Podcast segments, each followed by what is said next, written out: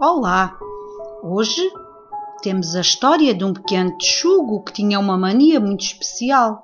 Gostava de ver tudo arrumado e organizado. Hoje vamos ouvir a história de Emily Gravett, intitulada O Arrumado. Pedro, o texugo, vivia na floresta lá mesmo nas profundezas da floresta. Arrumava e organizava. Era um grande fã de limpeza.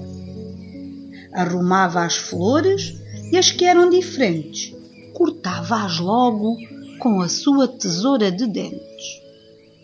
Limpava a raposa, escovando-a com zelo, desembaraçando cada nó, cada raminho, carrapicho e bola de pelo. Limpava os pássaros, do mais novo ao mais graúdo, esfregando-lhes os bicos e dando-lhes um banho a tchugo.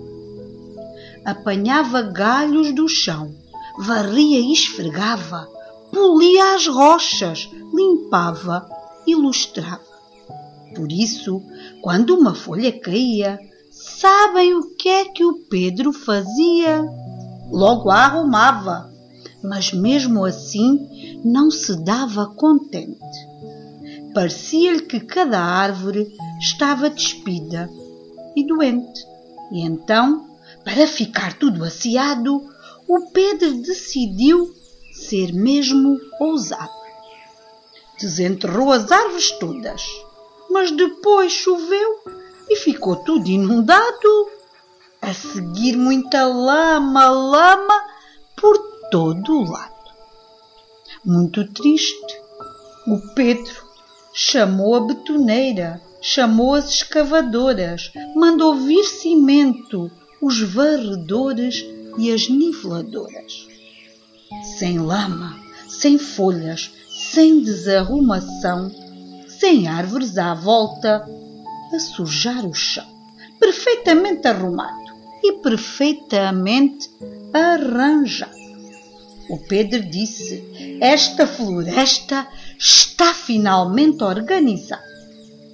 Tenho fome. Hum, tenho fome, pensou.